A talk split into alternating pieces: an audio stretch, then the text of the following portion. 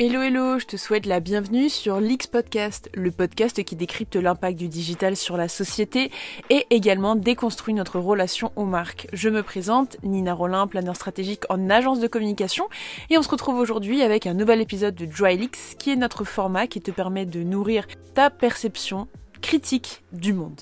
Mais avant, jingle. Sont connectés virtuellement. Un putain, un dauphin Wipe it down. Wipe Das Auto. Dans nos couches, pas d'autres merdes que les nôtres. Après avoir parlé de biais cognitifs, de classe sociale, de messages subliminaux, aujourd'hui on va parler de polémique, ou plutôt de discours polémique. Qu'est-ce qu'un polémiste? C'est un journaliste éditorialiste qui prend position de manière engagée sur des sujets politiques et sociétaux, créant ainsi des polémiques. On peut penser à Michel Onfray, on peut penser à Éric Zemmour, le plus connu, et on peut penser aussi à Rokhaya Diallo. Ce qui va être intéressant là, c'est de voir un petit peu les mécaniques utilisées par ces polémistes, notamment à travers l'étude de cas de Rokhaya Diallo, on va la présenter un petit peu euh, plus tardivement, et de voir quelles sont les connotations, des notations, les choses qui nous permettent de, de prendre part, de va dire émotionnellement, à leur prise de position, à leur discours. Je le rappelle, deux points importants. Le premier, c'est que je suis planeur stratégique en agence de communication, c'est-à-dire que je ne suis pas experte, c'est-à-dire aussi que mes conseils ont été pensés suite à de nombreux échanges avec d'autres professionnels.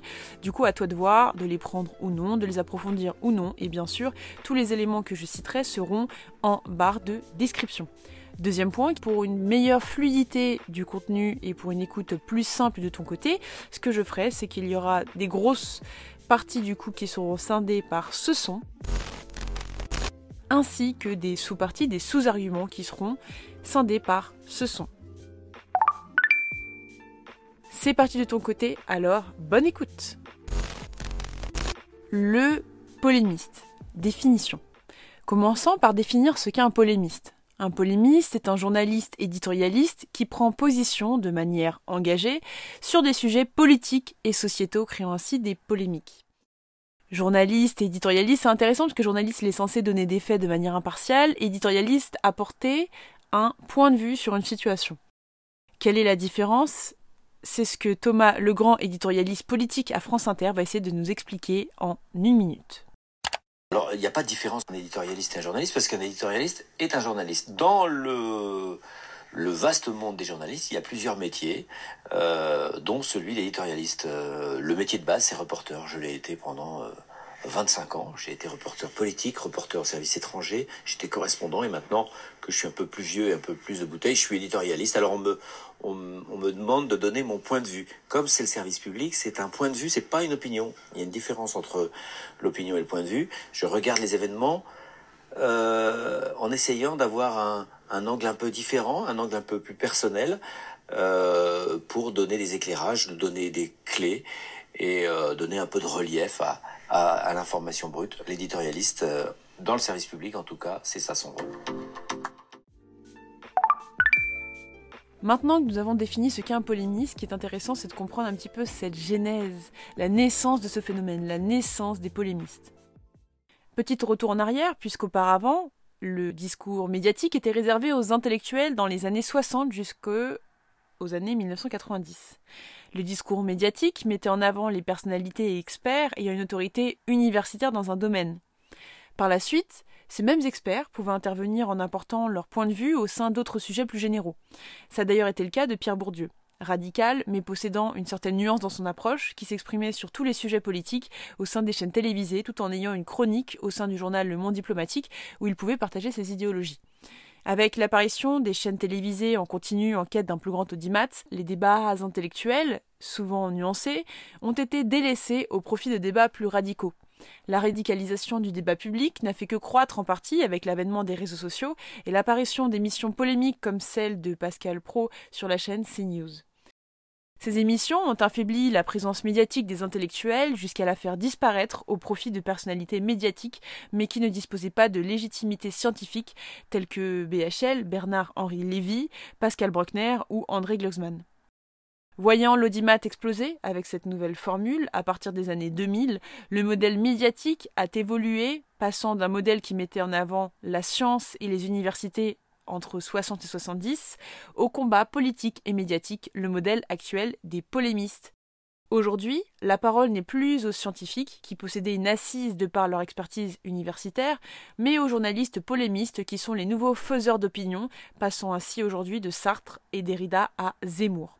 Mon épisode d'aujourd'hui vise à comprendre ce phénomène en décryptant leur mécanisme qui permet de faire adhérer leur idéologie au grand public. Choix du sujet. Notre épisode s'articulera autour de l'analyse de discours d'une polémiste assez emblématique dans le paysage médiatique. Il s'agit de Rokaya Diallo. D'extrême gauche qui nourrit son argumentation d'éléments précis et rationnels, et elle est gérée dans le combat de la défense des minorités, on trouve intéressant de l'analyser, ou du moins d'analyser son discours, sa prise de position. Rapidement pour la présenter, Rokaya Diallo est une journaliste, militante et antiraciste et féministe qui s'est particulièrement intéressée au traitement des jeunes habitants de banlieue victimes de racisme dans leur quotidien et dans la sphère médiatique. Elle fonde ainsi en 2007 l'association Les Indivisibles, connue pour leur cérémonie parodique de remise de prix, les Yabon Awards, aux propos racistes, les plus représentatifs du racisme systémique, tenus par des personnalités publiques dans les médias. Par exemple, il y a eu Natacha Polony, Éric Zemmour ou Caroline Forest. Présente médiatiquement en télévision auprès de RTL, LCI, TPMP et BET, donc Black Entertainment Television. Elle écrit dans The Washington Post, Slate et Libération, ou à la radio avec le podcast Kif Taras et sur Internet avec ses ouvrages et documentaires Où sont les Noirs et les réseaux de la haine. Rokaya est vraiment devenue une personnalité médiatique engagée contre le racisme, et le racisme d'État, je cite, contre les violences policières ainsi que la sous-représentation des femmes noires dans le paysage médiatique. Elle se positionne au sein de différentes polémiques, telles que les violences policières dans le cadre de la manifestation pour George Floyd, l'affaire du voile islamique en France ou l'assassinat de Samuel Paty. Seule ou face à plusieurs locuteurs, à l'écrit ou à la télévision, à travers une attitude discursive, nous avons décidé d'analyser directement son discours, ce qu'elle utilise, les mécaniques qu'elle utilise, les arguments, sans prendre forcément position vis-à-vis de ces polémiques-là, et de les analyser pour vous. Les stratégies argumentatives qu'elle utilise s'appuient sur différents mécanismes qui varient en fonction de l'espace du polémiste, qu'il soit seul à l'écrit, face à un opposant ou dans le cadre d'une émission à plusieurs invités. Aussi, afin d'avoir une pluralité des mécanismes, j'ai sélectionné quatre prises de parole individuelles ou face à d'autres opposants, afin d'être le plus représentatif possible de son attitude discursive pour en dégager des mécanismes du discours et de faire émerger les pratiques, similitudes et codes de la polémiste Rokaya Diallo. Approche méthodologique. À chaque mécanique utilisée, une définition et un exemple concret vous sera proposé pour vraiment comprendre comment les méthodes ou comment les outils sont mis en place, dans quel but, et comment Rokaya les utilise dans son discours. Dichotomisation, la construction d'une polémique. Il faut savoir qu'une polémique existe parce qu'il y a deux camps opposés, c'est la polarisation. La polarisation vise à effectuer des regroupements au sein des camps adverses pour justement créer un effet de groupe vis-à-vis des idées. Ce que font ou ce que mettent en place les polémistes comme Rokhaya Diallo, c'est d'utiliser la dichotomisation, qui est en fait le fait de radicaliser une polarité, donc un avis, en accentuant l'incompatibilité des pôles et surtout l'inexistence d'alternatives intermédiaires. Ça permet vraiment de scinder la polémique, c'est-à-dire il y a le bleu d'un côté, le rouge d'un côté, et le violet est inexistant. Rokaya utilise la dichotomisation pour amplifier son argumentation puisque par exemple, le racisme est l'élément de dichotomisation pour Rokhaya Diallo. Elle oppose d'ailleurs d'un côté les victimes du racisme, le peuple, qui est persécuté et accusé d'être persécuteur, et de l'autre, leurs bourreaux, ceux qui souhaitent voir ce qu'ils veulent, soit l'État, ses organisations, ainsi que tous ceux qui soutiennent cette idéologie, tels que les élites qui se positionnent en tant que victimes plutôt que responsables. Tous ceux qui l'interrompent dans son combat sont de facto racistes. En soulignant chaque argument à travers différents éléments d'autorité, nous allons voir autorité et confiance, de pouvoir au dipsédixit, elle solidifie ses propos et elle les inscrit dans le débat. Ils ne peuvent ainsi être contredits. Premier exemple, c'est l'exemple d'autorité et de confiance qui définissent la véracité d'un propos car il est écrit sur le papier ou dans les médias notamment. Elle cite d'ailleurs le plan national et le plan international ou les estimations qui sont réalisées. Extrait tout de suite. Il y a des chiffres, mais que les gens continuent à être dans le déni malgré le fait que euh, sur le plan national, sur le plan international, la France est reconnue comme étant un pays qui exerce du racisme à travers sa police. Aller, ça ne vous a pas arrêté cette interdiction? Ça ne m'a pas arrêté et ça n'a pas arrêté entre 20 et 40 000 personnes selon les, les estimations. Donc on est... Autre exemple d'autorité, par cette fois-ci la délégation du pouvoir qui apporte l'autorité d'une référence détenant le savoir incontestable dans le domaine et qui ne peut être contredit. Elle parle par exemple de défenseur des droits, elle cite la Cour de cassation ou le CNRS. Extrait tout de suite. Ce qui n'est pas possible, c'est de documenter une ethnicité avec une identité. On peut faire des études universitaires. Certaines ont été menées sur les violences euh, policières en 2009 par le CNRS. Le défenseur des droits a produit un rapport sur un commissariat du 12e arrondissement aujourd'hui qui prouvait que des jeunes mineurs avaient été harcelés par la police avec des injures raciales. Le comité contre la torture des Nations Unies a adressé plusieurs courriers à la France et la Cour de cassation a même condamné la France pour des contrôles faciès le 9 novembre 2016. Autre exemple, c'est l'exemple d'autorité par la modalisation du discours second, ou l'ipse dixit, qui vise à argumenter une citation telle qu'elle, c'est-à-dire prendre une citation, il a été dit que, et la commenter pour appuyer directement son propos. Elle peut le faire par exemple dans l'article de Slate, quels que soient les désaccords parfois profonds que j'ai avec une personne, je condamne vivement les menaces de mort qu'elle reçoit et tweet le tweet de Gérald Darmanin. Elle le partage. Ou autre extrait, tout de suite. Vous me dites, oui, vous avez des profs qui se sont fait insulter parce qu'elles portaient des jupes courtes. Je suis désolée, mais je veux dire, moi je travaille dans des collectifs féministes depuis euh, une dizaine d'années.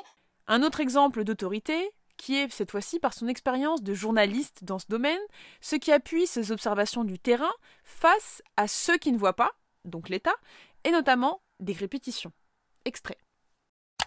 Je suis désolée, mais c'est hyper choquant en fait que la seule personne qui soit concernée Mais potentiellement Je par le vous racisme. interrompre si j'estime que vous dites une bah bêtise, c'est le oui, principe mais de cette aussi, émission. Revenir Juste sur les préciser en propos. fait que euh, je, je pense que vous avez euh, décidé en fait de vous en prendre à moi parce que de, de- voilà vous m'interrompez vous m'expliquez que vous ne voulez pas parler avec moi. Moi je pense que c'est quand même important qu'on dialogue. Et même s'il y a des opinions qui ne vous sont pas agréables je pense que le minimum c'est de savoir s'écouter respecter. Autre exemple d'autorité, cette fois-ci, est le dernier, qui est par son témoignage, qui ancre son discours dans la réalité et apporte davantage de crédibilité à ses propos, puisqu'elle fait ainsi partie de la voix du peuple et qu'elle a vu ce qu'il s'est passé. Elle se met au même stade, au même niveau que le peuple. pour avoir enquêté sur ce sujet-là j'ai vu que des personnes avaient été perquisitionnées avaient été assignées à résidence et parfois de manière erronée de manière injuste de laisser la désolé. seule personne noire autour de cette table parler ouais. de violence raciale. Je suis désolée, mais cette question-là, je l'aborde pas de la même manière que vous. Vous ne faites pas partie des parents qui ont peur que leurs enfants se retrouvent face à des violences, poli- violences- violences policières. Alors, ce que je veux, ce que je veux Vous, continuer à vous, dire. vous, vous, diriez à vos enfants, tiens-toi à l'écart des policiers? évidemment, mais moi je dis ça à mes neveux, à mes cousins, euh, dès qu'ils sont des grands, policiers, je leur dis fais attention, fais attention. Fais attention aux policiers. Fais- Bien sûr, et c'est quelque chose de très courant. Bah oui, c'est incroyable pour vous parce que c'est c'est une réalité imaginaire pour vous. C'est une réalité. Elle utilise également la dichotomisation pour atténuer les propos de son interlocuteur. Donc, en fonction des situations, Rokaya atténue et minimise les arguments de ses adversaires avec plusieurs figures de style, telles que la méose, qui vise à dédramatiser certaines situations. Elle neutralise également les arguments présentés par ses opposants en recadrant le débat et évoquant des équivalences de cas, par exemple le cas Charlie Hebdo, les Gilets jaunes, le sexisme banalisé, etc. L'objectif en utilisant tous ces arguments, au-delà de neutraliser le discours, c'est de démontrer qu'elle seule voit les vrais combats à mener. Par exemple, on a pu remarquer qu'en exemple de Méose, que je rappelle qui est une figure rhétorique euphémisante consistant à rapetisser l'importance d'une réalité qui est grande ou importance, elle précise que des femmes qui se font agresser est banal. Extrait. Ce Non, que je vous tiens à dire aussi, précisez c'est vos que je propos, pense mais que après, c'est on continue. important de ne pas euh, faire de, de questions qui se sont euh, qui sont intervenues localement, de faire un cas de manière générale. Quand vous me dites oui, vous avez des profs qui se sont fait insulter parce qu'elles portaient des jupes courtes. Je suis désolée, mais je veux dire, moi je travaille dans des collectifs féministes depuis euh, une dizaine d'années. Des femmes qui se font insulter dans la rue parce qu'elles portent des jupes courtes, ça existe en permanence. Il y a également une neutralisation de certains propos par le recadrage d'associations qui consiste dans la mise en rapport entre deux éléments sans lien pour établir des similitudes ayant pour objet d'accentuer l'évidence d'une argumentation. Elle prend le cas des Gilets jaunes ou le cas à l'image de Charlie Hebdo. Je n'ai pas Bah le si, droit. mais vous auto-accusez, ce que je Non, vous dis, parce que que vous êtes la France, vous aussi. Je pense qu'on va avoir vraiment les du mal à Gilets jaunes faisaient quoi s'entendre. Les gilets jaunes faisaient quoi dans la rue quand ils protestaient Il faut savoir que le processus de dichotomisation peut permettre ainsi aux polémistes de diminuer la crédibilité de la position adverse que de renforcer son camp. Les différents processus évoqués dans cette partie, du coup dans ce, premier euh, élément de langage, vitalisent le camp et l'argumentation du rhéteur. Nous pourrions dire, pour simplifier nos propos, que ce procédé permet d'une part de séparer les camps et par le même effet renforcer le nôtre. Les éléments de cadrage. Les éléments de cadrage consistent en fait à une réorganisation du monde, à la construction d'un nouvel univers de référence par l'orateur pour son auditoire. C'est la création d'un nouveau monde avec des nouveaux points de repère, une perception des choses différentes qui seront amplifiées, diminuées, pour servir le propos de l'orateur. Pour utiliser ces différents éléments de cadrage, par exemple, il y a la définition, la présentation, l'association, la dissociation et l'argument quasi logique. Rocailla utilise différents éléments. Elle utilise la définition, qui naît de l'incertitude sur le sens d'un mot en question, selon Rigol, mais qui consiste à redéfinir une problématique sous un aspect nouveau pour l'auditoire. Cette définition surgit lorsqu'il y a conflit ou rivalité entre des définitions concurrentes et a pour but de clarifier le sens des mots litigieux et de s'en approprier le pouvoir du savoir. Elle utilise également des figures d'analogie qui créent des liens entre des idées pour faire valoir leur similitude et leur ressemblance. Elle utilise également des arguments de présentation, un cadrage, une forme de cadrage qui amplifie certains aspects d'un sujet ou d'une problématique et en minant les autres aspects afin de convaincre un auditoire en portant son unique attention sur les aspects amplifiés et en le faisant oublier les autres aspects. Il y a également l'amplification, l'association comme on le disait. Nous allons éviter de revenir là-dessus. Rocailla redéfinit par exemple les termes clés de ses argumentations tels que le journalisme, le principe de laïcité ou la liberté d'expression en se basant sur des figures d'autorité qui sont les études, les chiffres et les modélisations qui ne peuvent être contredits pour appuyer son point de vue qui semble véridique face à celui de ses opposants. En ajoutant que son propos est minoritaire au sein du débat, elle attire l'intérêt de l'auditoire et se positionne comme seule détenant la vérité contre tous. Tous les autres aliénés ou complices des inégalités. Exemple. Qu'est-ce qu'on fait? On est journaliste, moi je donne des chiffres, je suis dans le rationnel. Mais les gens préfèrent être dans un truc irrationnel. L'expression, c'est pas la première fois que je la défends, je l'ai toujours défendue et je, je, je sais combien elle, elle, elle, nous est précieuse. La redéfinition est donc une manière plus subtile de repositionner le débat sous un jour plus favorable en changeant les mots ou en rapprochant les termes s'il y a la possibilité de renverser les paradigmes préétablis dans un débat. Cela ne fait pas toujours cours d'une stratégie de changement paradigmatique, mais simplement d'un coup d'éclat humoristique, du goût de la formule, notamment par l'analogie. Nomination de l'ennemi du peuple. La nomination, en fait, c'est le fait de dire les choses telles qu'elles sont pour nous, et non telles qu'elles soient, de manière intrinsèque et absolue. À défaut de pouvoir nommer l'objet en lui-même et pour lui-même, je le nomme tel qu'il m'apparaît et me concerne, tel que je le perçois et que je l'utilise, qu'à partir du moment où je peux le concevoir. Rokhaya Diallo, du coup la journaliste, diabolise tous ceux qui sont contre son opinion et participe à la réduction de sa prise de parole lors des débats, qui sont de facto racistes. Ainsi, dans ses prises de parole, nous distinguons deux types d'acteurs qui sont polarisés, c'est-à-dire qu'elle a essayé de regrouper. On a d'une part les acteurs du premier plan, qui sont les organisations regroupant l'État, ainsi que toutes les organisations qu'elle contrôle comme les forces de l'ordre. Ça veut dire que l'État français a été condamné par sa cour pour des faits de racisme. Et la France a été condamnée à plusieurs reprises. J'accuse la France et la République d'être responsables de complaisance à l'égard des violences policières vous accusez, racistes. Vous accusez la France, c'est pas... On a également les acteurs du second plan, les adversaires idéologiques, qui sont les élus de la France, les intellectuels, et les gens qui sont acteurs tout aussi importants puisqu'ils sont de facto contre son opinion par leur absence de réaction et d'action.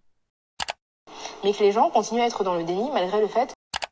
Dans Slate par exemple, elle parle d'une journaliste confortablement installée dans le solide entre-soi des élites parisiennes, ou sans que quiconque ne s'en émeuve. D'ailleurs, son argumentation prend d'autant plus sens lorsqu'elle se retrouve face à l'archétype de ses interlocuteurs jugés racistes, bourgeois et blancs, qui sont déconnectés de la réalité et des enjeux du peuple, comme Bernard Ravet, ancien principal de collège à Marseille, qui réalise au sein de son argumentaire de réponse une dissociation au sein même d'un paradigme de désignation pour séparer le peuple et désigner les jeunes délinquants qui sont, selon lui, je cite, des jeunes de banlieue qui aiment quasi assez des profs femmes dans la rue qui portent des jupes et se font et qui insultent des putes et des salopes. Moi, en 2006, j'ai des profs femmes qui viennent, qui se font euh, caillasser euh, dans une rue qui mène au collège par des jeunes du quartier, qui se font traiter de putes et de salopes parce qu'elles viennent en jupe. On- encore face à Jean-Christophe Buisson, où elle réplique Bah oui, c'est incroyable pour vous, parce que c'est une réalité imaginaire pour vous. Notons des acteurs au second plan. Du coup, on a le premier plan qui est l'État et tous ceux qui sont en lien avec cette idéologie. Et en second plan, un autre type d'acteur qui peut être nous, le lecteur, puisqu'elle nous inclut à son discours. Le choix nous est d'ailleurs libre d'agir suite à son argumentation ou de ne pas agir et de rejoindre les acteurs responsables de la violence. Par exemple, dans Slate, elle parle Cela nous place dans une position guère plus respectable ou extrait dans RTL. C'est fou, parce que j'ai des chiffres. Qu'est-ce qu'on fait? Notons à l'opposé une dénomination du peuple qu'elle soutient, puisque le peuple est victime et d'ailleurs stigmatisé par l'État, ce qu'elle démontre à travers un paradigme de désignation, une dissociation qui est réalisée afin d'appuyer le racisme cible. Extrait. Il y avait eu des contrôles aux faciès qui avaient été exercés sur des personnes noires et d'origine maghrébine dans le quartier de la Défense. 24 ans, il n'avait pas ses papiers d'identité, c'est pour ça qu'il est mort. Zied Bena, Bouna Traoré sont morts dans un un- Rien dans à un- voir avec George C'est Floyd, qu'on c'est- soit bien bah, d'accord. le même Presque à chaque fois, la nomination traduit un regroupement d'individus ou de modes de pensée dont la mise en relation permet aux polémistes de les pointer du doigt comme responsables des mots dénoncés. Il crée donc le camp du bien versus le camp du mal, et d'un coup, islam, gauchisme et écologie font de pair contre, contre blancs et bourgeois. Mise en scène du chaos de la société décadente. Autre technique utilisée de mise en scène du discours par la réalisatrice Rokaya, qui normalise le sexisme et le racisme par différentes analogies. Quelques reprises du discours opposé, de la modélisation du second discours, et à nouveau une figure de style euphémisante, la méose comme on le précisait, pour rapetisser l'importance d'une réalité qui est grande ou importante évoquée et la relier à sa réelle problématique. Extrait tout de suite. Quand vous me dites, oui, vous avez des profs qui se sont fait insulter parce qu'elles portaient des jupes courtes, je suis désolée, mais je veux dire, moi je travaille dans des collectifs féministes depuis euh, une dizaine d'années. Des femmes qui se font insulter dans la rue parce qu'elles portent des jupes courtes, ça existe en permanence. Je veux dire, moi qui suis une femme qui prend les transports publics, combien de fois j'ai été insultée, j'ai été harcelée par toutes sortes de personnes parce que je portais, ou non d'ailleurs, une jupe trop courte. La mise en scène du chaos et d'une nation aux valeurs qui visent à disparaître, voire deviennent presque absentes, est un territoire où notre polémiste excelle, puisqu'en effet, susciter la réaction par la banalisation de la violence, ou mettre en avant la décadence de la société, a pour objectif de susciter la réaction de l'auditoire, notamment les théories anti et complotistes. Ainsi, pour montrer la déconnexion des opposants face à la réalité du peuple. Ce qui peut rappeler en 2012 l'interview de Nathalie Coesquio-Morizet, à l'époque ministre de l'écologie, du développement durable, des transports et du logement, et porte-parole de Nicolas Sarkozy, qui évalua le prix du ticket de métro à 4 euros. Bien loin des 1,70€ qu'il coûtait à l'époque. Les politiques et intellectuels médiatiques vivent dans un autre monde, bien loin de celui que la vie quotidienne et les polémistes l'ont bien compris. Attaque ad personam ad hominem. Les attaques directes et indirectes à travers l'utilisation des ad personam, qui sont des attaques sur les caractéristiques et l'identité de la personne elle-même, et les ad hominem, qui sont des attaques sur la cohérence et incohérence des propos du locuteur, visent d'une part à déstabiliser le locuteur opposé dans son discours et d'autre part à apporter l'aspect théâtral dans l'espace à la démonstration argumentative auprès du public. Afin d'appuyer sa position de presque lanceur d'alerte qui se fait couper par l'ensemble de ses confrères, Rokaya utilise à plusieurs reprises l'attaque afin de discréditer l'autre. Ce procédé permet également d'appuyer le rapport de force, entre autres. Par exemple, la victime en tant qu'opinion minoritaire qui se fait interrompre dans son argumentation, avec l'absence d'estime de ses propos car elle dénonce la vérité qui ne doit pas être divulguée. Un exemple tout de suite. C'est parce Curieux que la seule personne qui soit noire autour de la table qui parle de racisme soit interrompue par deux personnes qui ne sont pas elles-mêmes. fois vous ajoutez l'adjectif noir par Parce que c'est mon puis- cas et que du coup cette question-là, Est-ce que vous pouvez évidemment, je dans juste revenir conditions sur ce que vous avez dit. Bah oui, parce que je suis constamment interrompue alors que moi j'écoute poliment, euh, Mmh. bizarrement. Mmh. Alors, Autre attaque vis-à-vis des bourreaux qui se positionnent ainsi contre la liberté d'expression alors qu'ils la défendent. Extrait. Nos libertés d'aller et de venir n'ont pas été atteintes. Non, mais je, juste une petite incise. Bah, je vous avais dit des choses avec lesquelles je n'étais pas d'accord. Je vous ai écouté. Je vous, je vous, je vous serais très reconnaissante de me laisser, développer ma pensée. Bah, vous ne m'écoutez pas, vous m'interrompez en fait parce que vous n'êtes pas d'accord avec moi. Si. Ce que je vous dis, c'est que, vous on a vécu. Oui, bah, si vous commentez chaque mot, effectivement, je vais pas réussir à développer ma pensée. C'est compliqué. 35 ans. C'est pas ce que je dis. Je vous permets pas de me faire Non, dire des non, choses que je n'ai pas non, dit. mais- Non, je suis désolée, mais ça Non, non, mais attendez, pas. moi, ce que Je j'ai envie de vous. pas. Non, attendez, Je vous moi, pas de ce que j'entends. C'est pas ce que dit. j'en- C'est pas ce que vous avez dit. Alors, c'est Je ne veux pas répondre à Madame Diallo alors que je suis venue discuter avec vous. Je sais très bien que mon opinion est minoritaire autour de la table, donc je vous prierai.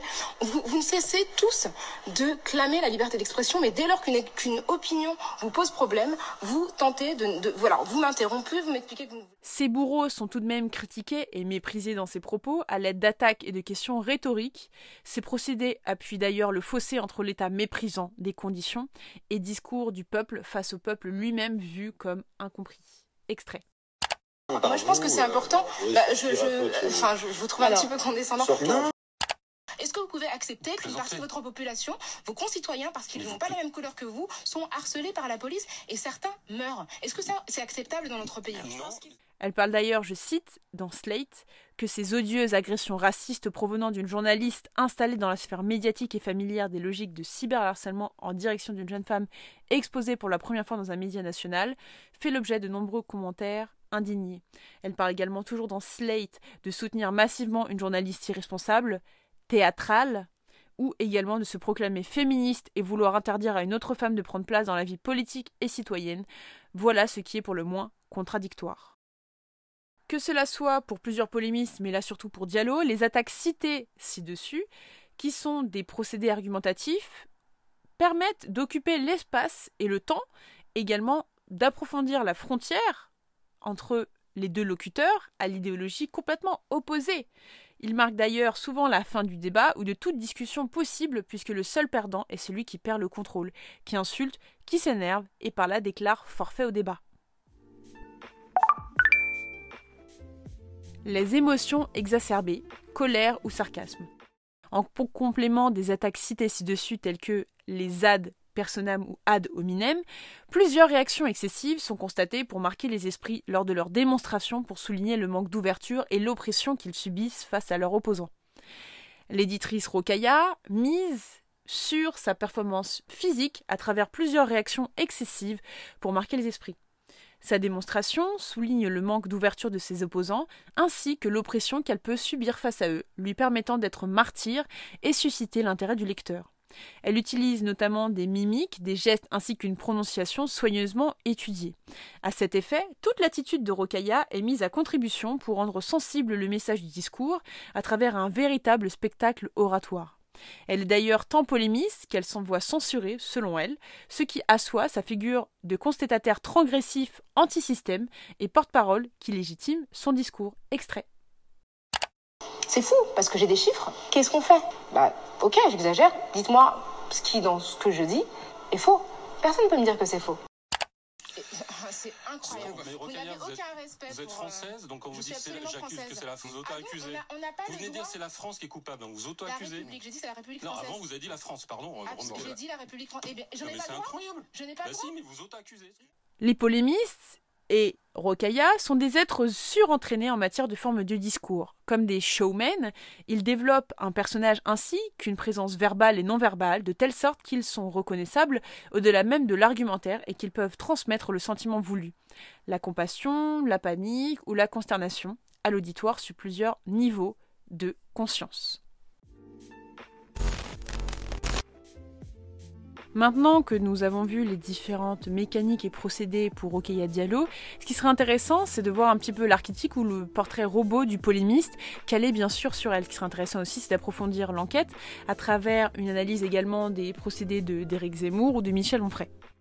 Mais sur le fond, ce qu'on peut retenir, c'est que on peut affirmer que les intellectuels critiques maintenant nommés polémistes sont les héritiers des intellectuels révolutionnaires de la grande époque du mouvement ivrier tel que Bourdieu que nous présentions en introduction. Certains d'entre eux prônent encore la lutte des classes, mais leurs principaux chevaux de bataille aujourd'hui sont les sujets autour de l'identité, française et étrangère, ou également de genre, les racisés ayant remplacé le prolétariat. En effet, Foucault n'avait rien à répondre aux amateurs de polémique parce qu'ils ne parlent pas leur langue. Selon lui, le polémiste s'avance rempli de privilèges qu'il détient d'avance, qu'il détient de suite de facto, et que jamais il n'accepte de remettre en question. Il possède par principe les droits qui l'autorisent à la guerre et qui font de cette lutte des classes une cause juste. Le polémiste n'a pas en face de lui un partenaire dans la recherche de la vérité, mais un adversaire, un ennemi qui a tort, qui est nuisible, et donc l'existence même qui constitue une menace. Rokhaya Diallo s'est construit sur les polémiques en traitant de sujets inflammables ou en faisant de la provocation spécialement sur la polémique du racisme. Le polémiste y prend appui sur une légitimité dont son adversaire par définition est exclu. D'une part en avançant des arguments détaillés, tous justifiés par des éléments d'autorité au sein de leur rhétorique, puis de l'autre en provoquant l'opposant à travers des attaques directes et indirectes jusqu'à inclure l'auditoire. L'objectif est d'imposer sa visibilité dans l'espace et ses idées qui sont pour sûr vraies. En effet, le jeu du polémiste ne consiste donc pas à reconnaître ses opposants comme sujets ayant droit à la parole ou à la pensée autre, mais à l'annuler comme interlocuteur de tout dialogue possible, et son objectif final ne sera pas d'approcher autant qu'il se peut la chimère de la vérité, mais de faire triompher la juste cause dont il est porteur manifeste. Nous arrivons à la fin de cet épisode et je te remercie pour ton écoute. J'espère que mon épisode t'a permis de comprendre un petit peu l'aspect un petit peu politique, les discours un petit peu médiatiques qui peut y avoir notamment à travers les polémistes. Bien sûr, tous les descriptions, les notions sont en barre d'informations et je t'invite à nous suivre sur nos différents réseaux sociaux, que ce soit sur Instagram, sur Twitter et bientôt sur YouTube, bientôt avec une, caméra, on pourra se voir, euh, ou toi tu pourras me voir directement en face to face. Mais pour l'instant, tu peux également nous mettre une bonne note, je l'espère, sur Apple Podcast et toutes les autres plateformes d'écoute. C'était Nina Rollin, planeur stratégique au sein de l'X Podcast, le podcast qui décrypte notre impact sur le digital et surtout déconstruire notre relation aux marques. A très vite pour un nouvel épisode de Dry Leaks, les derniers épisodes qui seront bientôt sur Leaks Podcast.